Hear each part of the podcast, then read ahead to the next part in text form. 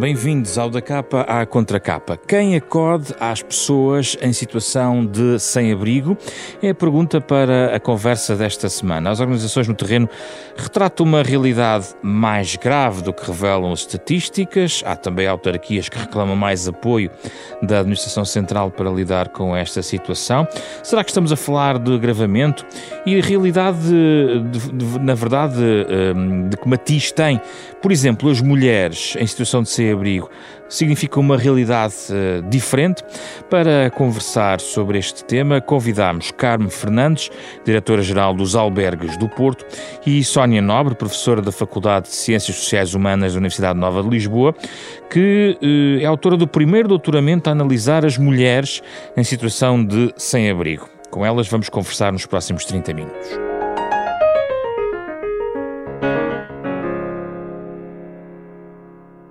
Muito obrigado pela vossa disponibilidade, Sónia Nobre e Carme Fernandes. Eh, é um gosto recebê-las para tratar um tema que eh, volta e meia está nas notícias eh, e que nós temos aqui a oportunidade de olhar um pouco mais em profundidade.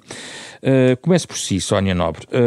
Quando falamos em pessoas em situação de sem-abrigo, provavelmente, até do ponto de vista mais técnico, poderemos confundir com situações em que as pessoas uh, vivem, vivem na rua, outras vivem em alguns albergues, outras uh, estão naquilo que chamam exclusão habitacional. Quer-nos explicar melhor o que é que do que falamos quando falamos em pessoas em situação de sem-abrigo? Em primeiro lugar, muito obrigada e agradeço muito o convite por estar aqui. Cumprimento a doutora Carmo, é um gosto que estou a colaborar. Eu começaria por explicar que não há uma definição consensual de situação de sem-abrigo. Em Portugal existe uma definição oficial, hum. preconizada e descrita na Estratégia Nacional para a Integração das Pessoas em Situação de Sem-Abrigo, 2017-2023, que está atualmente em vigor. Sim. E uh, o conceito de pessoa em situação de sem-abrigo oficial engloba então as pessoas que estão sem teto, portanto, que estão a viver literalmente na rua, nos espaços públicos, uh, e também algumas uh, tipologias de pessoas uh, sem casa, o que significa, por exemplo, que estão a residir em centros de alojamento temporário, em vagas de emergência ou temporárias, e também engloba pessoas que estão a viver em quartos arrendados pagos total ou parcialmente, no caso de Lisboa, pela Santa Casa da Misericórdia de Lisboa. Então, de forma extensiva, nem toda a gente vive na rua. Precisamente. É isto. A situação de rua, de sem teto, poderemos entendê-la apenas como a ponta do iceberg, ou seja, a face mais visível da situação de sem-abrigo. Mas existem muitas outras situações de sem-abrigo que não são tão visíveis e onde a realidade das mulheres mais se enquadra. E, um, e uma pessoa em situação de sem-abrigo ainda assim pode estar uh, a viver num abrigo, digamos assim, e receber um conjunto de cuidados ao longo do dia sem estar minimamente, digamos, desabrigada, digamos assim. E tem essas instituições, porque há um conjunto de instituições que permitem e, e, digamos, fornecem serviços de apoio a essa pessoa, é assim? Precisamente. Uh, referindo mais ao caso de Lisboa, existem vários centros de alojamento temporários, mas alguns deles só funcionam no período noturno. Abrem por volta das 5 e meia, 6 da tarde, as pessoas podem naturalmente pernoitar, fazer a sua refeição, higiene, etc., mas depois têm que sair do espaço físico a partir das 8, 9 da manhã. E mesmo no caso do funcionamento destes centros, tem que passar o dia no exterior. Há alguns serviços de apoio uh, de, dentro deste período diurno, uh, nomeadamente para alimentação, balneários, para ocupação do tempo livre, mas uh, são considerados escassos ainda para as necessidades. Um, e, portanto, noutros casos, há centros, pelo menos antes da pandemia, havia centros que funcionavam 24 horas, uhum. portanto, estão abertos 24 horas. Geograficamente, em termos globais, quando falamos de Portugal, é uma realidade muito mais forte ou visível na área metropolitana de Lisboa face a outras regiões do país? Tendo em conta os dados oficiais que temos, sim, todas as contagens existentes evidenciam que a área metropolitana de Lisboa é aquela em que o número de pessoas contabilizadas em situação de sem-abrigo, tendo em conta a definição que eu mencionei, sim. Um, sim, é na área metropolitana de Lisboa, sobretudo, que se situa. Também temos que ver que é uma área mais densamente povoada, provavelmente também terá relação com isso. Mas sim, é o que os dados oficiais indicam. E existe um número, hoje em dia, Uh, em termos de oficiais, de quantos sem-abrigo há, a última contagem que vi uh, do governo, por exemplo, a ministra dizia 9 mil sem-abrigo em Portugal. Será uh, que isto contabiliza todas as pessoas dentro da definição de situação de sem-abrigo? Depende muito de como foi o procedimento efetuado esses, essas contagens, não sei se o valor que tem são da data de dezembro de, 2020, de setembro de 2020, portanto são as últimas publicações que eu também conheço. Sim. Uh, temos que ver que, uh, primeiro precisamos saber qual foi a metodologia de contagem. Possivelmente envolveu equipas uh, na rua a fazer contagem durante um período de tempo limitado no tempo habitualmente e limitado também do ponto de vista geográfico. Isto tem implicação para as contagens. Pois, as contagens é um tema que agora entramos aqui. Vale a pena ver isso, até porque, e aqui chamo Carme Fernandes, tem sido um tema de facto que temos eh, lido com mais eh, frequência em relação à cidade do Porto, ou ao Grande Porto. O que é que se passa no Grande Porto, Carme Fernandes, nesta matéria? Ora, muito boa tarde também a ambos. Obrigada pela oportunidade também de falar deste tema, que é de facto uma realidade que, que nos é muito cara nos albergues. E se calhar começava só por situar um bocadinho a nossa própria realidade, porque na verdade hum, a apreciação, a avaliação, a reflexão que vamos fazendo, fazemos a partir da nossa própria realidade, sem deixarmos de sermos uma das entidades que constitui o NEPISA do Porto, esta rede de instituições que depois, de forma articulada e integrada, procura dar resposta à problemática das pessoas em situação de sem-abrigo. O NEPISA é o Núcleo de Planeamento e Intervenção em Sem-Abrigo, correto? Exatamente, porque como estava a dizer a, a doutora Sónia, existe a estratégia a nível nacional e depois cada município se organiza a, a, com a sua rede de instituições, sendo que depois são as autarquias a coordenar estes núcleos neste caso no Pisa Porto, coordenado pela autarquia uh, do Porto e que con congrega entre 60 a 70 instituições da cidade, entre entidades públicas, entidades da, da sociedade civil. No fundo, é uma rede de instituições que procura discutir em conjunto, pensar em conjunto e depois intervir de forma uh, integrada. E nós somos uma dessas entidades, fazemos parte também do núcleo executivo do NEPISA um, situar um bocadinho melhor quem nós somos, para depois também ir, ir à, à, sua, à sua pergunta. Nós somos precisamente um centro de alojamento temporário, naquela definição que referiu a doutora Sónia. Uh, um centro que está aberto em permanência, 365 dias por ano, 24 horas por dia. Na verdade, temos dois centros de alojamento temporário que permitem acolher uh, em simultâneo 97 pessoas. Por isso, a nossa realidade é uma realidade de vários anos. Nós já somos uma instituição com mais de 140 anos, ah, que nasceu precisamente para responder às situações de maior vulnerabilidade da cidade do Porto, mas também com alguma abrangência a nível nacional, chegam-nos pessoas também de outras partes do país. foi evoluindo ao longo das, das décadas e, e, nos últimos anos, de facto, o público prioritário uh, resulta desta situação das pessoas e desta vulnerabilidade de ficarem numa situação de sem-abrigo.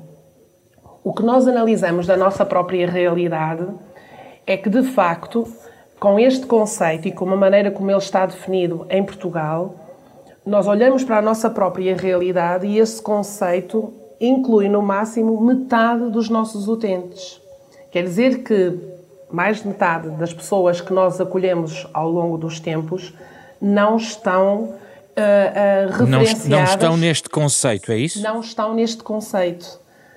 Mas não deixam de ser pessoas que estão em situações de, nas mesmas situações de vulnerabilidade, nomeadamente, elas estão a precisar de recorrer a um centro de alojamento para terem uma solução de habitação. Com a particularidade de muitas delas precisarem de ficar um tempo bastante prolongado, porque esse é um dos grandes desafios que nós vivemos. Nós seríamos uma resposta de primeira linha, prevista para um tempo estimado de cerca de seis meses, O que é que significaria? Que as pessoas que saem da situação de rua integrariam uma resposta de primeira linha como a nossa, que seria um período de ajudar as pessoas a começarem o seu processo de reorganização, reestruturação, a adaptar-se a algumas regras, alguns hábitos que foram perdendo, e ao fim desse tempo, desses tais seis meses, poderiam avançar para outro tipo de respostas já mais estruturadas e depois mais adequadas ao perfil de cada situação. Certo. Esse é um tema que eu quero chegar mais à frente, mas uh, okay. chamou-me a atenção o facto de dizer que 50% não se enquadram naquele conceito.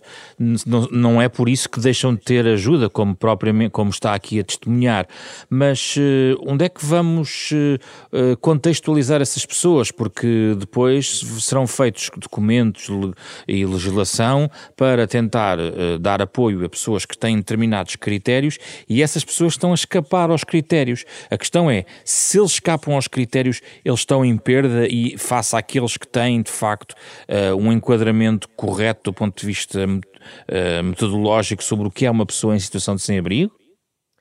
Eu distinguiria em duas partes. Na verdade, as instituições, com os recursos que têm e com a, a, o desejo de servir o melhor que cada uma pode e servir em rede, tentam dar as respostas ao seu máximo. O, nosso exemplo é, é, é, apenas um exemplo. Não somos os únicos que damos resposta a uma, uma realidade mais abrangente do que as próprias pessoas que são referenciadas como pessoas em situação de sem-abrigo.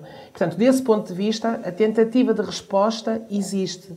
O que me parece que é, se calhar, a, a, a, lacuna maior e que nos traz desafios acrescidos, é precisamente numa perspectiva de planeamento. Uh, se, ao fazermos estas monitorizações, que anualmente se faz esse levantamento para conseguirmos identificar qual é o número e, que, e o perfil das pessoas em situação de sem-abrigo no país. É precisamente para, ao termos conhecimento da realidade, melhor podemos nela intervir percebendo qual é a tipologia de respostas e, e, a, e a, necessidade de reforço de respostas. Se nós uh, caracterizarmos a realidade de uma maneira insuficiente, de facto, nós não estamos a ser capazes de programar um futuro porque deixamos uhum. um número considerável de pessoas dessa, dessa amostra. E, portanto, no nosso caso, que olhamos muito para a realidade com estas duas perspectivas, nós percebemos que acaba por ser difícil no longo prazo, virmos a dar uma resposta cabal, porque percebemos que estamos sistematicamente a olhar para, para a realidade de uma maneira incompleta. Sim, era isto que eu queria também confrontar aqui, Sónia Nobre, ou seja, eh, esta realidade incompleta pode, podemos correr o risco de excluir pessoas eh, de apoios por causa disto? Uh, eu, eu, gostaria só de uh, concordar em absoluto com a, a, a, apreciação da doutora Carmo relativamente à visão um pouco redutora que o conceito que é adotado uh, oficialmente nos, nos traz e o que este conceito acaba por fazer é focar mais o nosso olhar nas pessoas mais visíveis e vamos por isso também ter um perfil de identificação e contagem que é quase sempre, que quase sempre replica um perfil masculinizado de, das, das pessoas em situação de sem-abrigo, uma determinada faixa etária, nacionalidade portuguesa. Se virmos uh, o perfil ao longo dos anos em que têm sido feitas as contagens, ele replica-se e uma das razões pelas quais ele se replica é porque se olha um, eh, quase em exclusivo para estas pessoas como sendo em situação de sem-abrigo. Mas, como eu expliquei, há muitas outras pessoas que estão de facto sem acesso a uma habitação, que estão em situação de sem-abrigo, mas que não estão em contexto de rua. Como ou... explicou aqui Carmen Fernandes em relação à realidade dos albergues do Porto, é, é isto? Precisamente, tal como em Lisboa, relativamente, por exemplo, ao nosso, ao nosso estudo, identificámos que uma série de mulheres sem habitação, sem acesso a uma habitação, chegaram aos, eh, ao apoio aos serviços de facto dirigidos às pessoas em situação de sem-abrigo em fases muito tardias das suas trajetórias, ou seja, estavam em situação de sem-abrigo, mas eram desconhecidas dos serviços, então, porque estavam uhum. noutros locais que não são oficialmente designados como sem-abrigo e que não enquadram, não estão enquadrados na definição de sem-abrigo. Portanto, as contagens estão ligadas também à definição de situação de sem-abrigo e já agora existem, só para tentarmos explicar aos ouvintes, existem, enfim, exemplos estrangeiros que nos permitam, existem outros modelos que alargam o conceito, uh, quer dar-nos algum exemplo, Sónia Nobre? Precisamente, existe uma definição europeia, na verdade a chamada tipologia europeia de situação de sem-abrigo e exclusão habitacional, que precisamente vem alargar uh, a tipologia, as tipologias habitacionais uh, e que, no fundo, nos permite Uh, ter um olhar mais abrangente, mais alargado sobre a realidade destas pessoas então, que não têm acesso a uma habitação. Portugal não está, digamos, tão, não tem a definição tão alargada como essa definição europeia? Precisamente. Okay. Esta definição europeia engloba, na verdade, duas categorias genéricas: a situação de sem-abrigo propriamente dita que engloba a situação de sem teto e de sem casa que falámos anteriormente, e depois a situação de exclusão habitacional, que se vem ligar à questão que tinha colocado também inicialmente, que engloba, por sua vez, habitação insegura e inadequada. Um exemplo de habitação insegura: viver temporariamente e por falta de alternativa com familiares, amigos, conhecidos, vizinhos, companheiros, e sendo que esse espaço não é o local de habitação uh, permanente da pessoa nem habitual. Ou seja, é uma situação de recurso, porque não há nenhuma alternativa. Esta é uma situação invisível hum. aos olhos do público e aos olhos dos serviços. Um exemplo de habitação inadequada, por exemplo, ocupar edifícios abandonados, que também são situações que podem, em alguns casos, passar despercebidas do olhar público e do radar dos serviços. Com exceção das situações que se tornam mediáticas. Por exemplo. Por exemplo, e neste caso temos ouvido, e gostava de ouvir ambas, sobre a questão das migrações cruzadas com esta realidade. O perfil eh, oficial é que a nacionalidade é portuguesa, mas sabemos que há muitos imigrantes que estão nestas circunstâncias e, inclusivamente, na definição alargada de situação de sem-abrigo, então, estão mesmo nestas circunstâncias. Tem, vindo, tem visto mudanças no, no perfil da comunidade de pessoas em situação de sem-abrigo, Sónia Nobre, incluindo mais migrantes nestas circunstâncias? Eu não tenho esses dados uhum. e, eu, na verdade, na amostra do nosso estudo, a maior parte das mulheres uh, tem de facto nacionalidade portuguesa. Sei, contudo, que existe a realidade da sobrelotação, que, é, que está também enquadrada na, nesta definição mais ampla da tipologia europeia de situação de sem-abrigo e exclusão habitacional e que muitas, muitos migrantes estão de facto, encontram-se de facto nestas situações, situações profundamente precárias, profundamente desumanas, de uh, sobrelotação.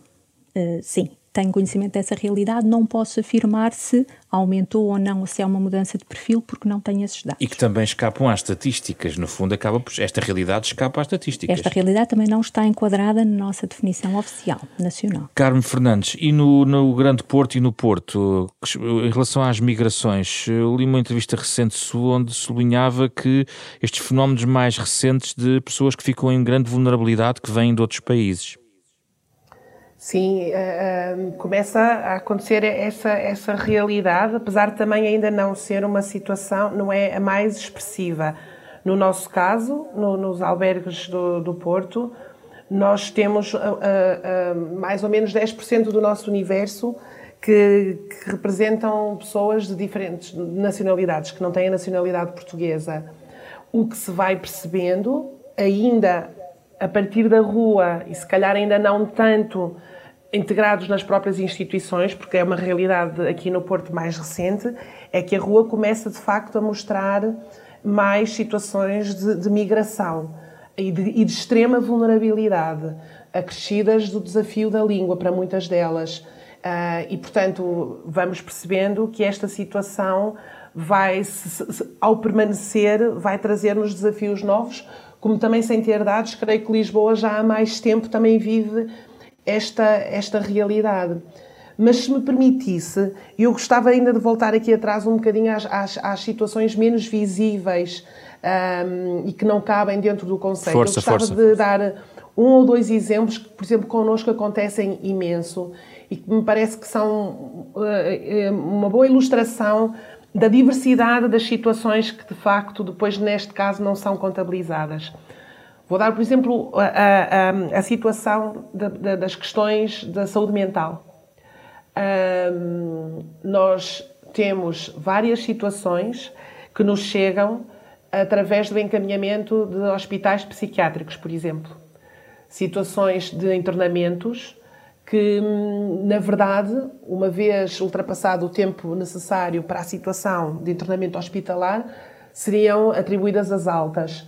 Acontece é que muitas destas pessoas já não têm qualquer outra rede, já não têm uma casa para onde voltar, já não têm uma família que as possa acolher e o hospital também não as coloca na rua. Portanto, os próprios hospitais, eu estou a falar agora da situação psiquiátrica, mas também acontece com os outros hospitais mais gerais, muitas vezes se confrontam com o problema das altas sociais precisamente porque as pessoas não têm nenhum sítio para onde possam uh, ficar a, a, a, residir uma vez saídas do hospital.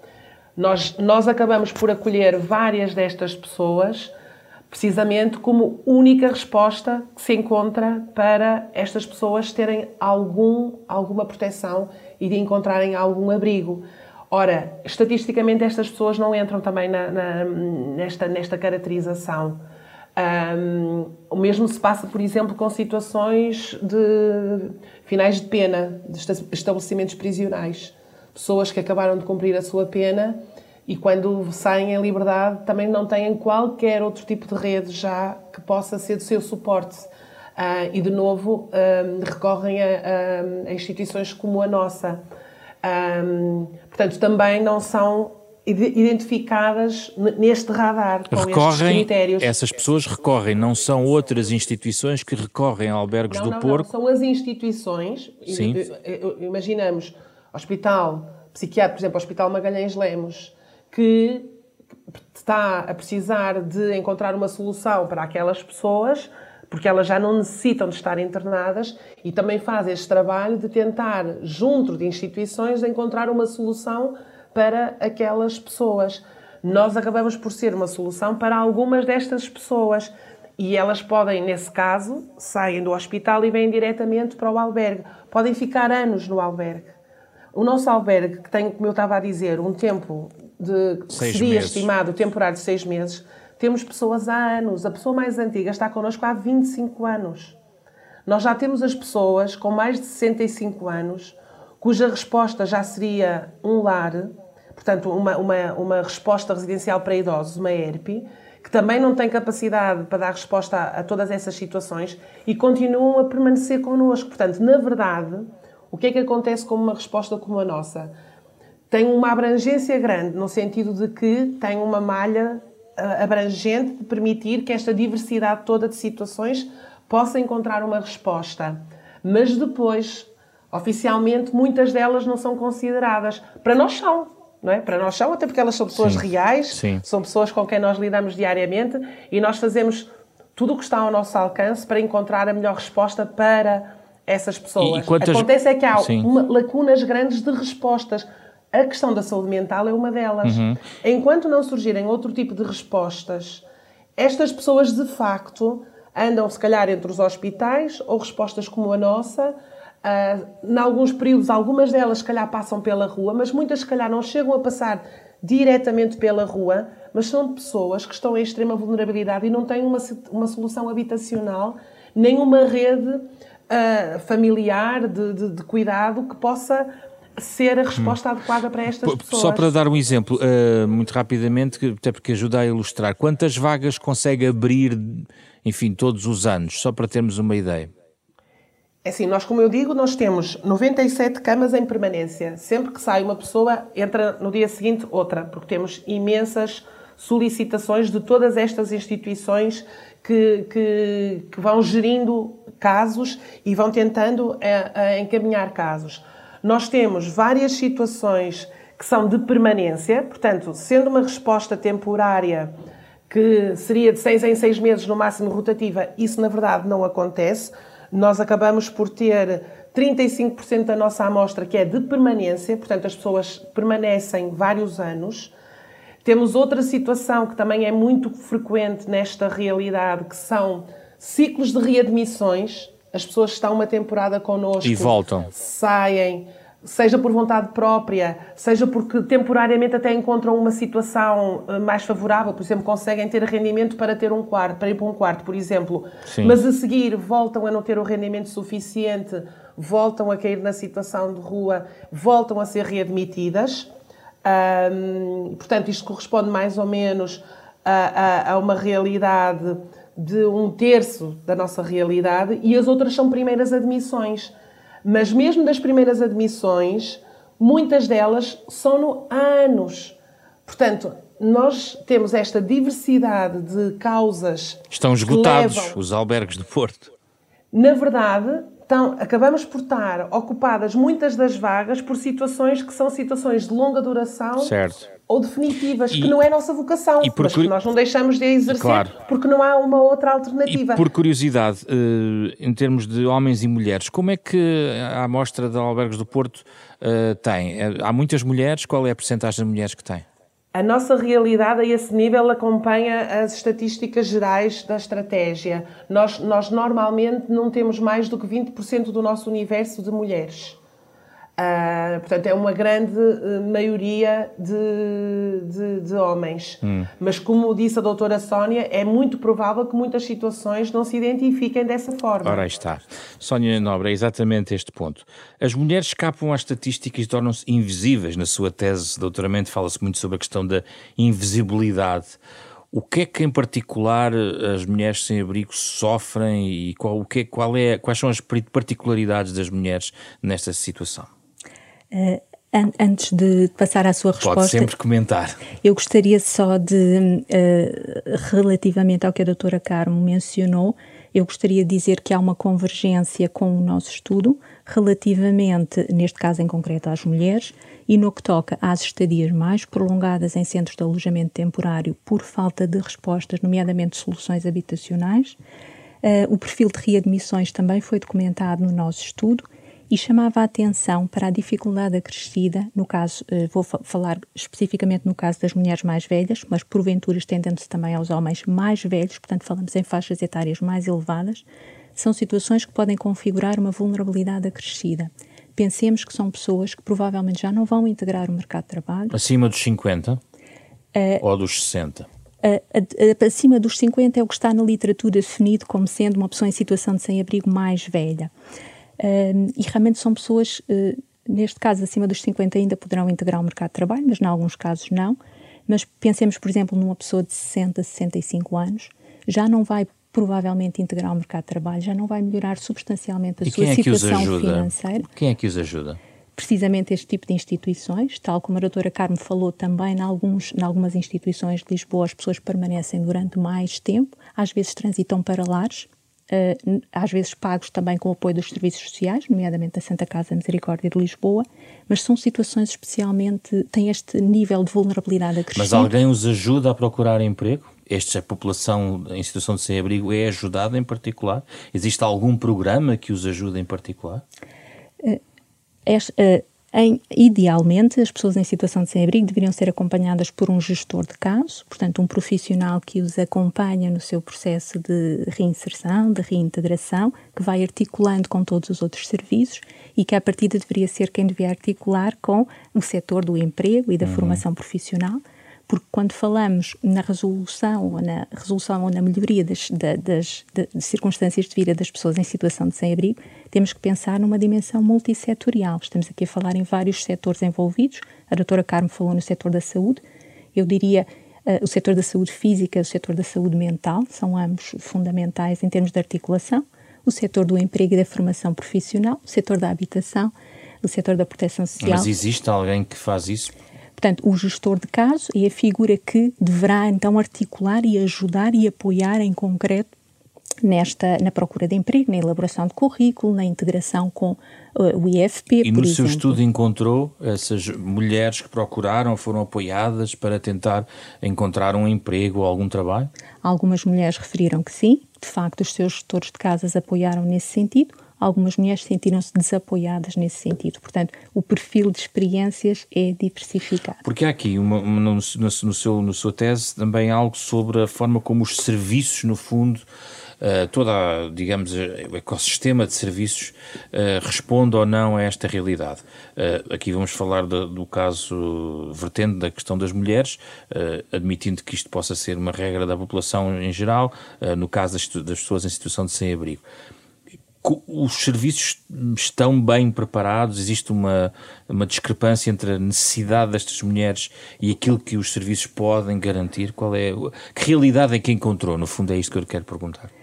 Uh, antes de, de, responder especificamente a esta realidade, temos que ter aqui noção que um, a abordagem das pessoas em situação de sem-abrigo mudou muito nos últimos anos. Uh, cada vez mais há uma perspectiva de que é necessário estratégias nacionais com uma perspectiva de longo prazo, concertadas, precisamente com trabalho em rede com todos estes setores que têm que estar envolvidos e centradas de facto na pessoa, naquilo que são as necessidades, as prioridades, as especificidades de cada pessoa. As pessoas que estão em situação de sem-abrigo, homens e mulheres, são muito heterogéneas, são pessoas com faixas etárias muito diversificadas, percursos de vida muito diversificados, uh, antecedentes em termos profissionais, formativos, familiares muito diversificados. É preciso responder às necessidades, às prioridades e às especificidades de cada pessoa. Uh, há de facto essa preocupação uh, cada vez mais a nível europeu, a nível nacional, como está aliás preconizado na nossa estratégia. E há também um foco cada vez mais, enfim, em dois pontos fundamentais também que têm que ser considerados no âmbito da intervenção com as pessoas em situação de sem-abrigo. A prevenção, a prevenção, nomeadamente no âmbito dos despejos ou situação de pré-despejo e no caso das mulheres em situações de violência doméstica, cujo cruzamento com as situações de sem-abrigo. É evidente esse cruzamento? Eh, sabemos que sim, pela literatura e pelos estudos, mas há ainda pouca tradução ao nível do que são uh, os serviços, a intervenção e as políticas. Há necessidade deste cruzamento e desta percepção maior de que estas experiências se cruzam nas vidas de muitas mulheres.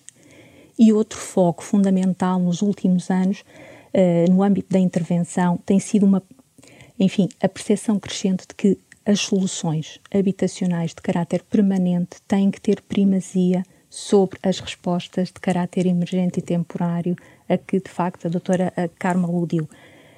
A questão é, há soluções habitacionais efetivamente não têm havido até agora na prática, a nível uh, em Portugal, mas também a nível europeu. O seu estudo, o estudo identificou várias barreiras no acesso das mulheres aos serviços.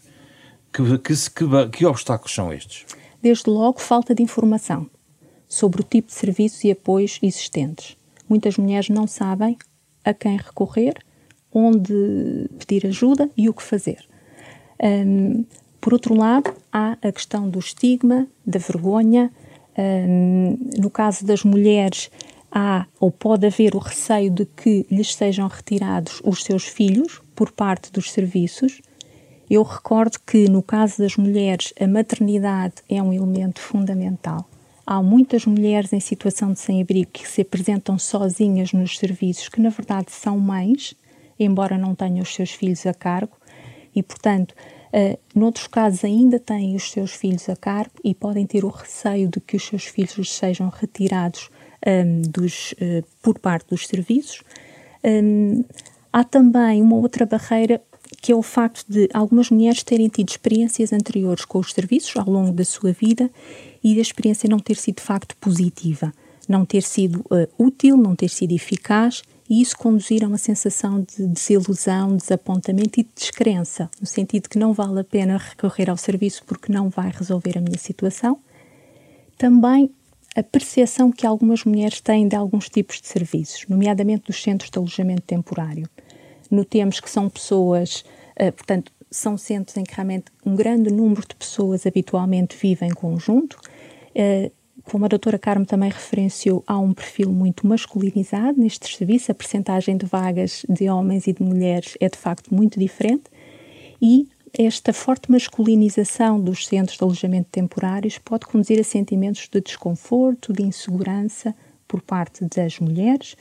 Um, podem também ter a percepção de que estes serviços têm realmente falta de privacidade, falta de higiene, um, e esta necessidade e esta de ter que viver em conjunto com pessoas de facto que não se conhece, com as quais nos podemos não identificar, pode ser também uma barreira Vamos ouvir Carmo Fernandes uh, sobre este ponto. Estas percepções das mulheres batem com a realidade, por exemplo, albergos, nos albergos do Porto?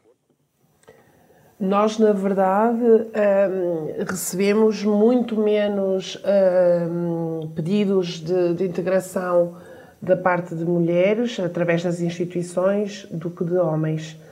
Um, talvez porque depois a forma como os serviços estão organizados para dar os apoios necessários não, não estejam exatamente tratados da mesma forma. Não sei se será isso ou não. A nós, claramente, nos chega muito menos necessidades apresentadas por parte de, de, de, mulheres do que, do que de homens. E por isso as vagas não estão definidas à partida uh, de forma abstrata. Portanto, nós dimensionamos as nossas vagas de homens e de mulheres em função da realidade. Portanto, nós nas nossas 97 vagas temos 15 uh, eh, vagas disponíveis para mulheres e, e, e, e, às vezes acontece não, não, não estarmos com, com camas completas, as, as 15.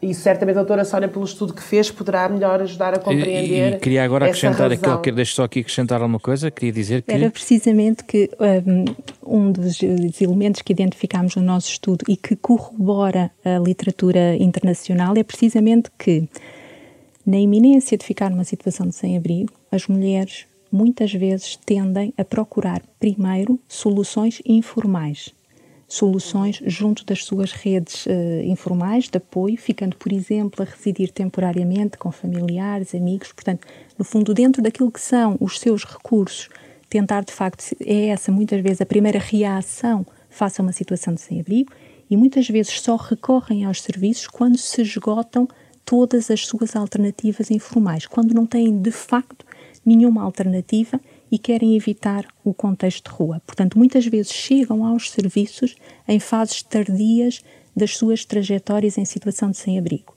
Segundo ponto, por vezes recorrem a serviços que não são os serviços oficialmente designados como estando, eh, enfim, dirigidos para as pessoas em situação de sem-abrigo por exemplo, serviços de saúde, instituições religiosas, IPSS, etc., que por vezes fazem depois o, a ponte com uh, os serviços uh, enfim, mais orientados para as pessoas em situação de sem-abrigo. Uh, portanto, este perfil de utilização mais tardia dos serviços por parte das mulheres também pode ser uma justificação para procurarem menos centros de alojamento temporário.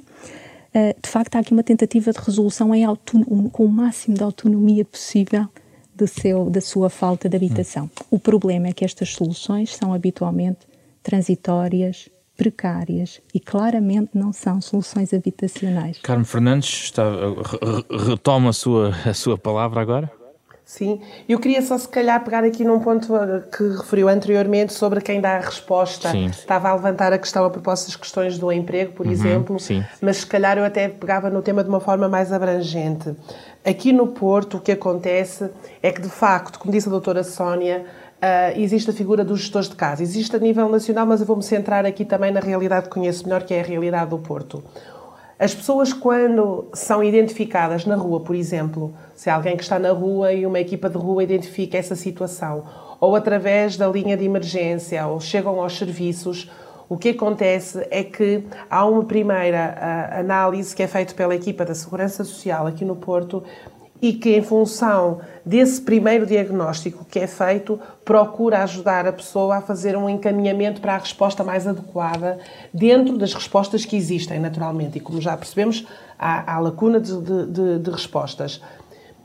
Uma vez encaminhadas e as pessoas estando de facto interessadas em, em em, em, se dirigirem a essas instituições para a qual são encaminhadas, depois começa o processo de acompanhamento dentro das próprias instituições. No nosso caso, agora situando novamente no caso dos albergos do, albergos do Porto, nós somos uma resposta, por um lado, às necessidades básicas, naquele primeiro necessidade de habitação, de alimentação, de saúde, de, de, de, vestuário por aí fora, mas também temos uh, um trabalho ao nível do apoio à, à integração no futuro, a, uma, a, um, a, um, a, um, processo de autonomização.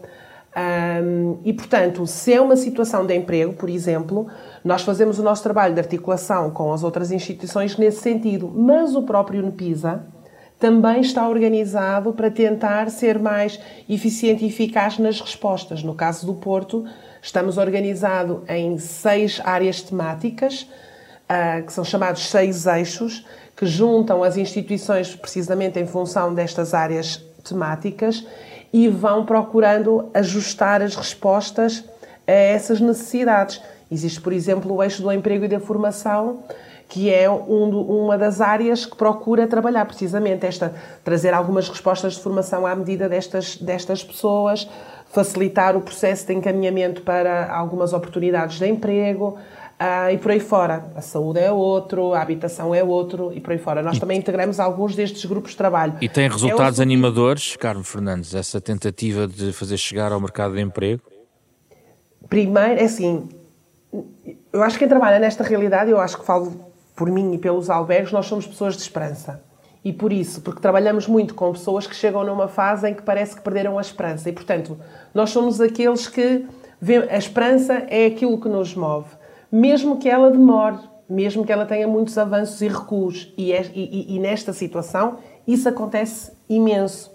A questão do emprego, ela é a solução para uma parte desta realidade, mas para muitas pessoas também já não vai ser o seu caminho de integração profissional através do emprego.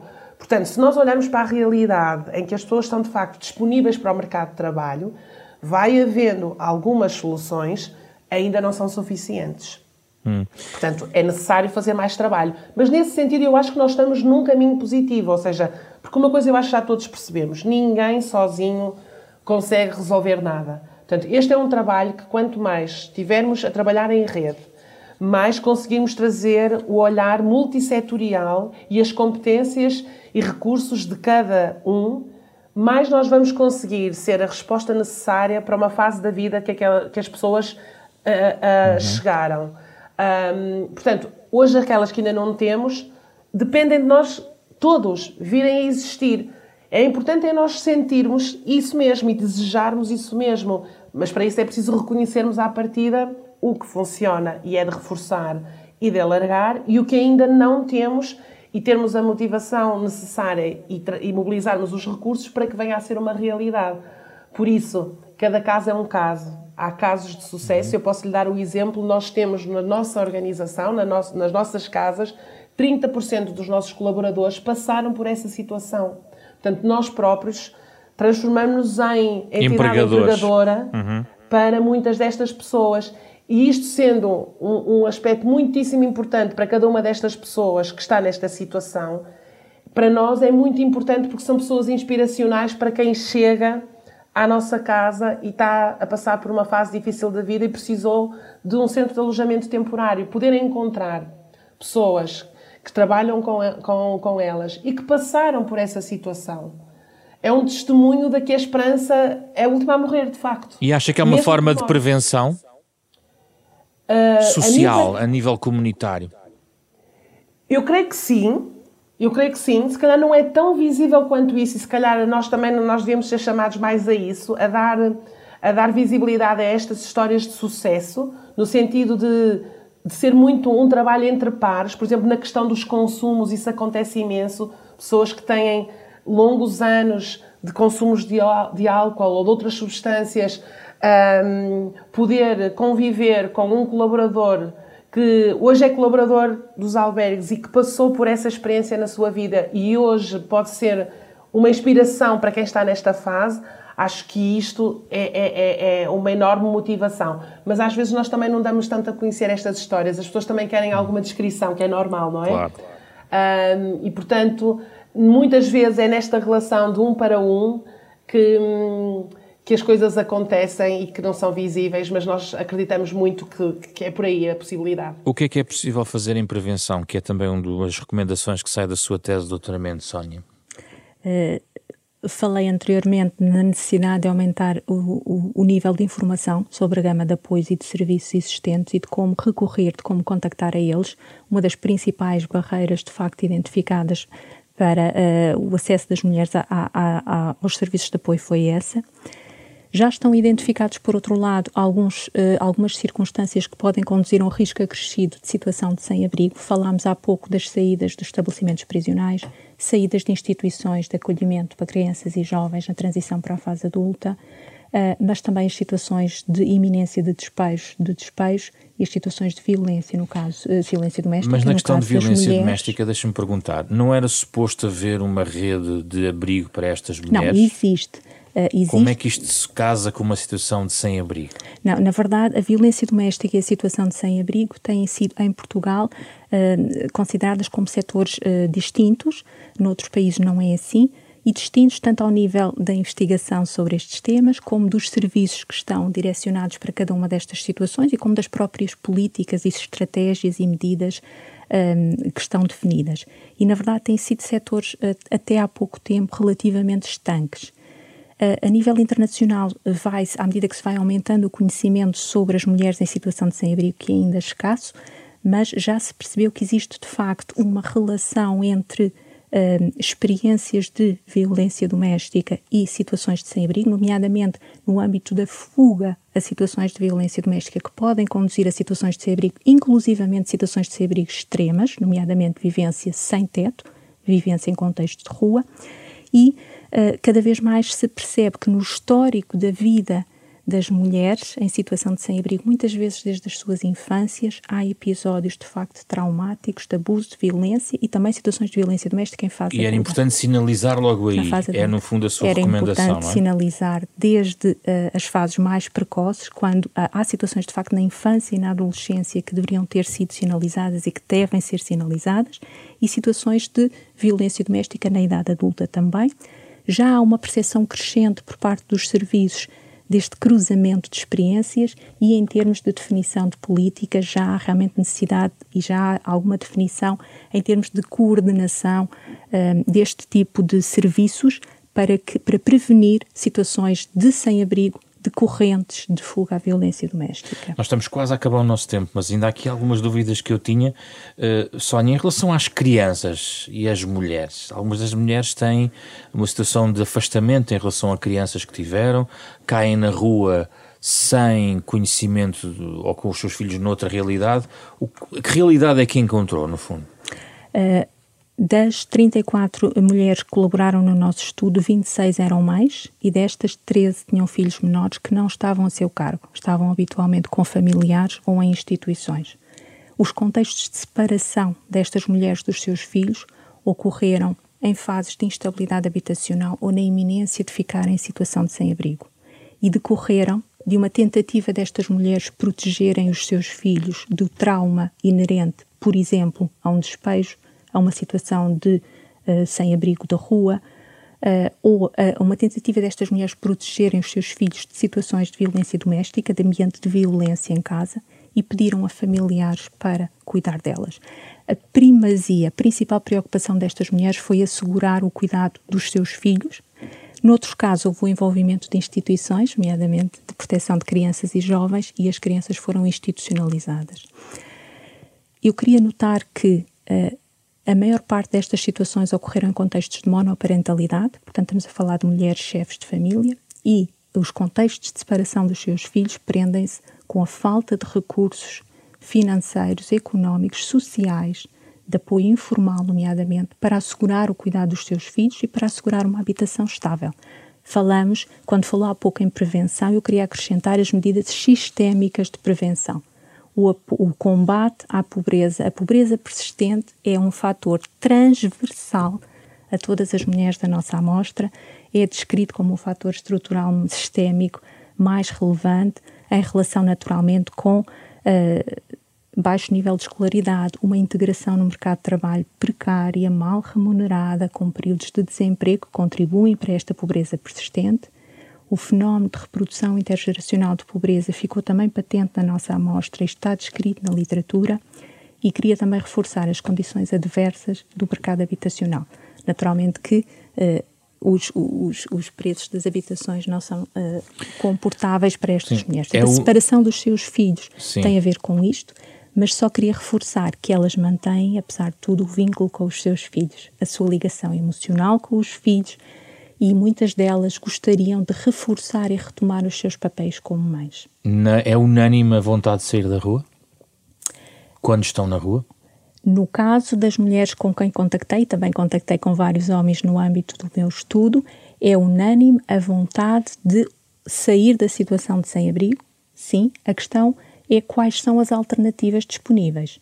Uh, nem todas as pessoas, por exemplo, querem sair de uma situação de rua para um centro de alojamento temporário e têm razões para isso, podem ter tido experiências negativas no centro de alojamento temporário e, em alternativa. Preferem ficar na rua? Sendo que tem uma razão subjacente e a razão é essa. Há uh, condições em centros de alojamento temporários que entenderam que eram mais desfavoráveis. Uhum. Um, no caso das mulheres que estudámos, uh, uma passagem positiva, digamos assim, benéfica em termos de transição habitacional foi a passagem para quartos, pagos pela Santa Casa da Misericórdia, por conferirem a estas mulheres um nível maior de conforto, de privacidade, de quietude, mas também de autonomia em relação à permanência em centros de alojamento temporário. Carmo Fernandes, peço-lhe um remate em relação à prevenção. O que mais poderia sugerir uh, em matéria de prevenção deste fenómeno? Uma das coisas que me parece muito, muito relevante neste, neste fenómeno tem a ver precisamente com compreendermos que se trata de, um, de, um, de, uma, de múltiplas problemáticas. Não há uma razão única uh, que leva a uma situação de sem-abrigo. É um encadeamento e uma complexidade de problemáticas. Uh, e por isso Muitas das vezes a dificuldade nas respostas está precisamente, no meu ponto de vista, aí. Quando tentamos dizer, não, este é um problema de saúde, então é a saúde que deve resolver. Este é um problema de violência doméstica, então deve ser tratado exclusivamente como uma questão associada à violência doméstica e por aí fora. Acho que quanto mais nós segmentarmos a realidade, procurando dar uma resposta específica a, única, a uma única problemática, acho que estamos mais longe de conseguir resolver o problema. E na prevenção, creio que é, é, é que é a mesma coisa. Por isso, se nós, de facto, não ficarmos apenas a olhar para a realidade com a situação de quem já está na situação, e como estamos aqui a conversar, mesmo quem já está, não é unânime que toda a gente que o esteja seja considerado, o potencial de vir a ser ainda é menos uh, valorizado. E, portanto, todas aquelas situações que a doutora Sónia referiu, que estão criadas condições para potencialmente se virem a, a, traduzir numa situação de extrema vulnerabilidade que pode levar à situação de sem teto ou à situação numa dependência institucional para encontrar uma, uma habitação, seriam sinais de alerta que nos ajudariam melhor a preparar e a evitar chegar a essas situações. Uhum. Uh, extremas. Mas eu também gostaria de dizer, é verdade, e nós também vemos essa realidade com as mulheres, que de facto as mulheres chegam mais tardiamente a essa situação limite, como dizia também a doutora Sónia. Mas também percebemos que, uma vez chegado ao espaço da rua, e aí tanto se aplica a mulheres como a homens, Uh, e, e uh, criando, apesar de tudo, algum hábito dessa permanência na rua, a rua é um enorme espaço de liberdade. E por isso, qualquer instituição, uh, independentemente da regra que tenha, vai ser sempre uma tensão entre eu já me ter acomodado à rua com a completa liberdade e autonomia que eu consigo ter vivendo na rua, mesmo com a vulnerabilidade que a rua me traz, versus estar numa instituição em que tenho que partilhar algumas regras, partilho com o espaço com outras pessoas, que é aquilo também que me poderá ajudar mais tarde a poder vir novamente a integrar-me numa dinâmica que é a dinâmica de uma sociedade. Uhum. E, portanto, é difícil também esta transição e por isso é que as equipas de rua são muito importantes nesta relação que estabelecem com as pessoas na, que estão na rua, até que depois faça a ligação com as outras instituições e, e, consigamos encontrar a resposta adequada a cada pessoa, porque de facto cada pessoa é uma pessoa. Muito obrigado pela vossa disponibilidade. Foi enriquecedor eh, falar sobre este tema com Sónia Nobre e Carme Fernandes. Falámos sobre as pessoas em situação de sem-abrigo, uma reflexão ampla. Ficaram aqui muitas pistas uh, para a prevenção e para a resposta nesta realidade em Portugal. O programa da Capa à Contra Capa é uma parceria semanal da Renascença com a Fundação Francisco Manuel dos Santos. A versão integral desta conversa está em podcast nas plataformas uh, digitais uh, habituais. Um programa com o genérico original do pianista Mário Lajinha. Fizeram o programa esta semana Carlos Vermelho, André Peralta, Ana Marta Domingos e José Pedro Frazão. Na próxima semana, outro tema da atualidade para uma conversa na Renascença e na Fundação Francisco Manuel dos Santos.